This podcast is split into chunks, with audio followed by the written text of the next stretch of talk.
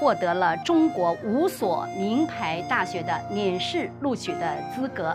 这五所名牌大学包括清华、北大、中国科技大学、复旦在内的五所名牌。最后，他选择了清华。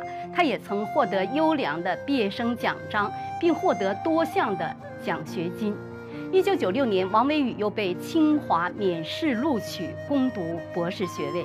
这样一个成绩优异的清华才子，却在中国的监狱度过了八年多非人的岁月。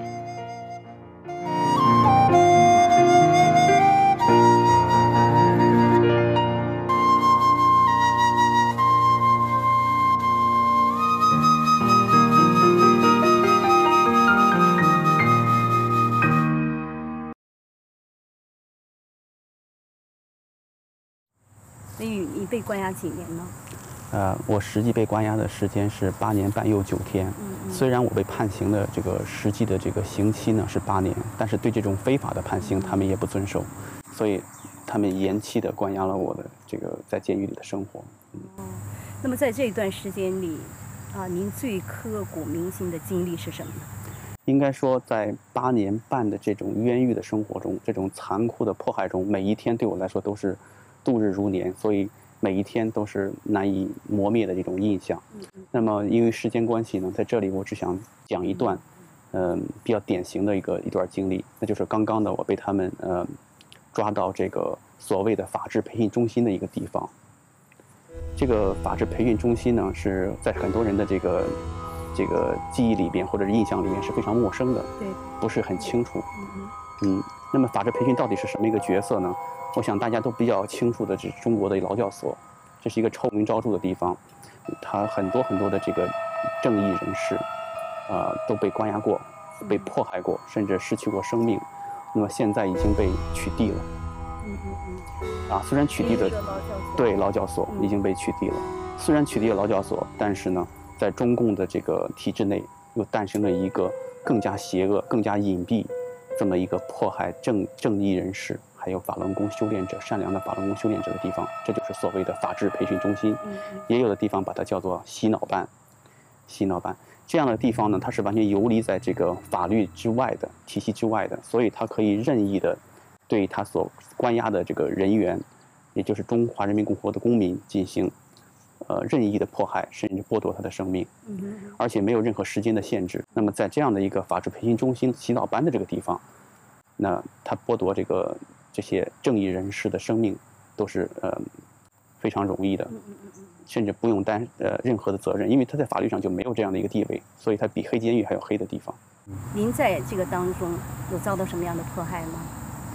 按说，如果是以法治这种冠冕堂皇的理由或者是名字命名的单位，应该体现出法律的公正。嗯。然而，正是在这样一个合法外衣的包裹下，里面干的事全是不可告人的勾当。我在里面的时候呢，经历过长达十个小时到十一个小时的这种很残酷的电刑。呃，记得那一天是在二零零二年的八月十二日的晚上。啊，他们把我绑架到一个很隐蔽的环境，不让我看到周围的任何标识。我记得那是一个楼的一层的某一个房间。当我被他们放进去以后。我就听到外面过来五六个这个身高马大的这些人，一脚把门踹开，非常的野蛮，冲过去之后，把我的两个胳膊撅起来，把头啊就是撅到底前面底下，用手用力的压着我的脖子。由于他夹的这个力量太大，这头太低，整个脚基本上都要离地，然后推着我，把我推到了一个在这个楼外面的一个平房里面。那么后来我知道这是专门他们行刑的地方，因为在这儿行刑的时候，那种叫喊声啊，这种各种各样的声音都不会被别人听到。那么在这里边呢，他们开始对我进行了这种殴打。开始的时候，他们是用这个肘部，肘部跳起来击打我的头部，这样的话，很快我就晕厥了。他们其中呢有一个这个负责人，应该是首领了，是一个头领，就说。不能这样来审讯他。审讯他的话，我们就把他打死了。我们也没有知道任何的这个我们学所要的信息。那那么怎么办呢？现在我们就要用别的方法，去把我们电棍拿过来。然后呢，他们就拿来了这个一捆电棍，我忘了具体是多少多少根。然后拿起电棍呢，充好充好电的电棍，直接放在我的脖子上，然后让五六个人抓住我的手和脚。后来就是把我摁在地上，用脚踩在头上，然后不停地放电，直到这根电棍的所有的电全部放完。在这期间，对我进行实施这个电刑的这个警察，甚至还会大笑，他的脸都是变形的那种笑容，是一种狞笑的一种一种一种表情，甚至还说：“你要是个女的就好了，我们就更有办法了。”在这种呃残酷的迫害下，他们觉得还不过瘾，因为很快的话，这个电棍就没有电了。于是他们把电棍的这个，呃，找来了一些电线，把电棍直接接在墙壁的这个二百二十伏的这个电压上，然后不停的进行进行电击，啊，因为他们要采用更嗯更残酷的这种殴打的方法，他担心那个血会弄脏了我的衣服，让别人能够看到。于是呢，他就脱掉了我的上衣，他拿那个电棍的两个电极，因为电极很尖锐。他就把那个尖锐的电极直接插到我的这个这个背上的肉里面去，直接插上去，然后放电。所以我整个的这个背上全都是血，同时也都是被那种被电给电焦了那种黑色的那种痕迹。这是后来我到，呃，大概过了有接近一年吧，我到了监狱的时候，所谓的正规的就关押这个法轮功学员的那个监狱的地方的时候，人家还在我能看到我这个痕迹。那电棍都电你什么部位啊？在这十几个小时里边，呃，从头到脖子，到我十个手指头，所有的部位，从上到下，大概是每寸肌肤它都都都电过了，所以这是一个嗯很痛苦、很漫长的一个过程。嗯，在这过程中，我就在在地上被他们踩着，不让动，在这个过程中就是一直在煎熬。嗯，时间长了以后呢，就是因为电击嘛，就是有的人可能不小心碰过那个二百二十伏的那个那个那个插头，啪电了一下，那个疼痛跟这个真实的这个电击来说的话，那就是，呃，实在是就是完全不是不是一个等级的，因为它那个电压都是十万伏以上或者是更高的这种这种，它对人的这种这种造成的那种痛苦啊，那种对那个痛觉的造成会造成一种，呃，不能控制的那种那种，嗯。叫啊，或者是一种那个不停的出汗啊，呃，十个小时以后，我觉得我自己基本上就是由于汗出的太多，这个人基本上虚脱。电到最后的时候啊，这个人就基本上就是他电的也不动了，基本上就是进入昏迷的状态。电的话，基本上就是没有什么神志了，就是只是在抖。当时已经感觉不是太清晰了，就是是知道是疼，是疼的感觉，但那个疼啊，不像开始的时候电击的那个刺激啊。这人就就是不停的在尖叫啊，那是叫的力量都没有了，就是，呃，就是在被电击的部分在在在抖，在抖，就这么个样。然后我知道他那个首领已经看到这个这个我当时状态基本上可能可能快要快要死掉了，或者快要彻底昏迷了。于是他当在当时的情况下，来说啊，给他喝点水，让他缓一缓。就说这个人就是他觉得他也自己觉得可能有一定的生命危险了，在这种情况下是，一基本上到了那样一个。生命的边缘了，我觉得应该到生命边缘了。嗯，就是这一宿哈。对，一宿，从前一天六点到第二天天亮，我估计得五点左右。小时，那后来发生了什么呢？这个电完之后。呃，电完之后呢，他们就把我给送回到刚才那个那种特殊的一个关押法轮功学员的那个单间儿。嗯。这个地方是非常呃非常非常特殊的一个地方。房这个楼房呢分几层。那么当时我是在一层的一个角落里边，每一个房间里边都关着一个，呃，法轮功的修炼者，就单独把你放在这个房间。对，每一个人都是单独的。嗯，房间是什么样子的？这个房间呢，嗯，开着灯，因为它的窗户呢基本上都被遮挡住，比较暗的，比较昏暗，开着一个小灯，它的那个墙壁上有一个那个比较明显的一个监控器。但是在墙墙壁的暗处呢，还有很暗的、很暗的你不知道的那个监控器，有一个明明，他们叫明监，一个叫暗监控。嗯哼。然后呢，在它那个这个窗户上有一个很小的小窗户。嗯。这是那个外面的武警拿着电棍的这个武警通过看你这个一个地方，它的墙壁全都是包上的，包上的墙壁，所谓的防止你撞啊，也可能有一定的吸音效果呀。就是有一些软材料，软材料放在墙壁上，他就觉得在痛苦的折磨中，这个人有可能会疯。那么这个人疯了之后，他会不会去撞墙啊？等等，他会失去神智这种这种措施。然后他的那个各种监控器都摆在墙上，武警在那个门口有一个很小的一个口一个一个小窗户，他们就不停的在监控着。他们这个三个武警啊是三班倒，每个人值八小时，一共二十四小时，手里拿着电棍，嗯，不让你做任何动作。我要推一推眼镜，他们推门就会打你一顿，因为你没有打报告。打报告的话，他们才会。啊，是否允许你？这倒不一定。上厕所，你说我要上厕所，通常大部分时间都会被，就是不同意啊，或者是给你一小时或两小时以后才会带你去。他就是让你不舒服，让你难受。他让你坐的时候是非常残酷的。他那个床垫子只有这么高，我估计十公分床垫子，那比较硬的床垫子。坐的时候要求你做得非常好，这个手啊要必须放在你的这个这个膝关节，因为它这个这个凳子很矮嘛，这样的话就会非常痛苦。你的膝关节伸长了就非常疼，嗯，然后你坐着不能动，只要你动一动，想活动一下，想轻松一下，没有给他打报告，他上来就可以打你一顿。所以在那个环境里边，我经历了这个，呃，长达半年多的这个一种折磨，这种折磨是一种精神上的折磨。很多人据说在这种折磨里边就失去了这个他的理智，就疯掉了。那据我所知呢，就是有些这个正义人士啊，在中国现在也在遭受着这样的一种痛苦的折磨，很多人都会失语，就是不会正常讲话。当时对对付我的方法就是任何人不跟我说话，任何人不跟我讲话，不让我看书，不让我去去接触任何的这种人或者是这种情感呀或者语言的表达都没有。在这个半年多的时间里边，就是与世隔绝，吃饭就是把那个饭扔到你的这个屋子里。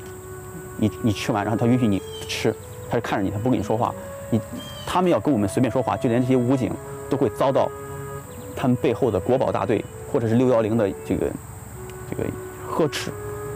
那他这样做的目的是什么呢？目的就是摧垮你的精神，因为我曾经听他们在在我的背后两个人在聊对我的处理的方法，其中提到了一个叫做冲击疗法。据我所知，这种方法是对精神病使用的一种方法，让你就是精神上崩溃，彻底崩溃，然后从而他想让你做什么你就做什么，这人就像没有主意识了那种，没有思想意识一样，就是与世隔绝，与世隔绝，对，会失去语言功能，很多人。嗯。嗯，我有一段时间我是感觉到早上起来我坐那儿，等我好像反应过来了，才几分钟的时间，感觉这一天过去了。实际上这个时间并没有间断，是我的思维变慢了。我我感觉这个时间很短，因为他不让你知道时间，他不让你知道日期，所以这些东西在你脑子全是混乱的，生物钟都是乱的。这些武警在外面，他们之间换岗的时候，有时候会有语言，这这一个字或两个字到到我耳朵里的时候，他们声音应该是很小，是在门外，但是我听到之后，我的耳膜就像打雷一样，我的心脏就随之咚咚咚的会跳。我觉得就这就是他们要达到的一种效果。他们就希望我就是在这种压力下，然后他们在审讯我的时候，突然提高嗓门的时候，那时候对我来说那个压力就会就会非常大。单独一个人关押这个房间半年的时间，半年多，然后就又去了这个这个所谓的这个这个看守所。有人说，最大的刑罚莫过于寂寞，难耐的寂寞，足以摧毁一个人的意志。王维宇。凭着心中的信仰走了过来。看守所哈，这是一个什么样的地方？在什么样的情况下把人送到看守所呢？就是说，这个人被已经被嗯嗯定义为嫌疑人，就是他可能是一个呃犯罪的人，但是还不是很确定的情况下，就是说需要公安局啊、检察院进行调查的情况下，还没有经过法院的正式的宣判，那么这一段时间。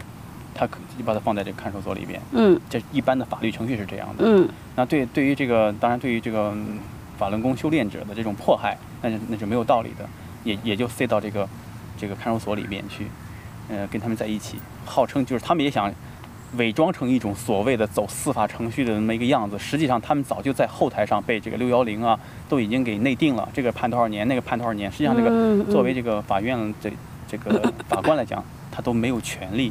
去定这个东西，很从我的案子上就可以看得出来，他们实际上是内定的。嗯嗯嗯，那就说您也在这个其中被关到这个看守所了吗？我被看守所，我的周围有，就是他们关的非常重的，对关那个法轮功的这个学员呢，都一般在市公安局的看守所。嗯，那很就是非常的严厉的一个地方，很多都是死刑犯的关死刑犯的地方。对对，嗯，因为当时我关我的时候，恰好呢，当时北京市公安局要要他们要。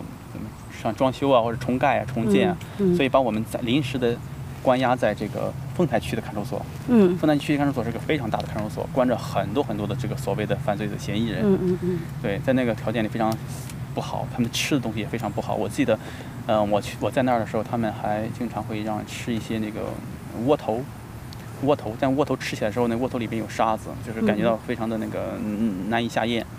嗯，有时候让吃这个菜，土豆片儿。切成几块，扔到那个一帮一到水里边，水里边有点酱油的颜色，但是一点就是没有太多的咸味了，就实际上就倒在水里边倒了一点酱油，外面飘着几根叶子，三四十个人就吃那么点东西，而且营养非常差。你会看到很多人有呃进了以后，他能迅速的这个减肥啊，是生活条件非常的恶劣。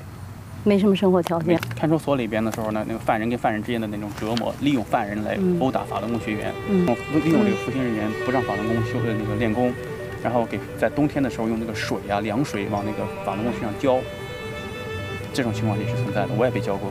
那您判刑被判刑的八年是在这个之后了？对，这之后的话呢，我还转了一次看守所，从这个。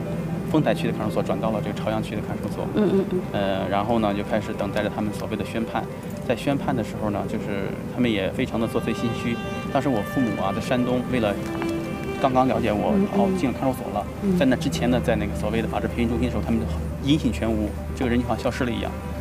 终于知道我消息了，然后听说要要要去宣判。当然，作为父母来讲，他们是按照法律来讲，他们是有权利去去聆听这个宣判的。嗯。但是呢。这个他们一听说我父母来的时候，他们临时改变了开庭的地方，换了一个地方开庭。这样的话，是我父母千里之外去参加这个我的就听我的这个所谓的庭审的时候，都没有给他这个机会。所以我们宣判实际上是一种半秘密性质的一种宣判。这是以什么样的罪名给您判刑呢？这个罪名也非常的奇怪，它是以所谓的破坏法律实施罪，破坏法律实施罪。那意思是说我们破坏了他们法律的实施。可实质的情况是什么呢？他们的理由就是，我们把清华大学的学生练法轮功的这种修炼者，他们在清华大学所受到的一些不公正的对待，写成了文章发表在明慧网上。就这件事情，说的都是事实。我我觉得我们所做的一些事情，只不过是正面的报道了练这个法轮功的这个学员，那同同时他也是清华大学的学生，他所受到了这个一些不公正的对待，实事求是的把它写成了文章。在这个明慧网上发表，嗯，我觉得这是嗯没有什么罪行可言的，这是实事求是的说明我们受到了不公对待，我们有理由去申诉这件事情，我们可以去报道这件事情，我们觉得没有什么罪行，而他们对我们是怎么做的呢？他抓捕我的时候是以把我当做一个呃一个非常那个就是就是当做一个小偷来处理的，他走走我走在路上，他突然就把我呃找了几个便衣把我打倒在地，把我的手机打飞了，眼镜打飞了。然后把我用脚踩着我的头，然后当别人去质问他的时候，你这不是呃拦路抢劫吗？这不等于这个拦路行凶吗？你什么证据也没有，你也没有宣布你是什么样的所谓执法机构，你就这样对待一个这个这个这个路上的一个行人，这是不符合法律的。结果他们一听，他们就指着指着我，指着地下躺着我说：“这个人是个小偷。”我于是不同，我当然。不能同意这一点，我就大声地说：“他们抓我的唯一理由就是我是法轮功修炼者，我不是小偷。”他们一听这句话就非常的愤怒，用手捂着我的嘴，把我赶紧塞到一辆车里边，迅速就逃跑了。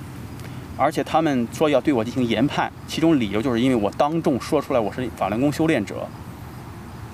他们说我小偷，让他们这一点或这一句话呢，在当众出了丑，揭露了他们，所以这是他重点要研判我的这个理由。嗯。这是这是其一，其二呢，就是说，在整个的这个对我所谓的这对我的这个这个审讯过程中，全都是酷刑审讯，精神折磨。前面我已经讲过这精神折磨的过程，所以他这里边所有所做的一切的这个让我们做所谓的供词什么的，全都是被逼迫的情况下所谓的证词，实际上没有什么证词。他必须让你承认你你犯罪了，实际上你并没有犯罪，他是一个用酷刑的方法来说，你就是一个，你就是一个坏人，所以你就是坏人，你不需要什么理由，这就是他们的理由。第三个呢，就是说在判刑的过程中，他不允许法律进行辩护，也不允许你的家人参加庭审，他从头到尾整个的都是一个非法的过程。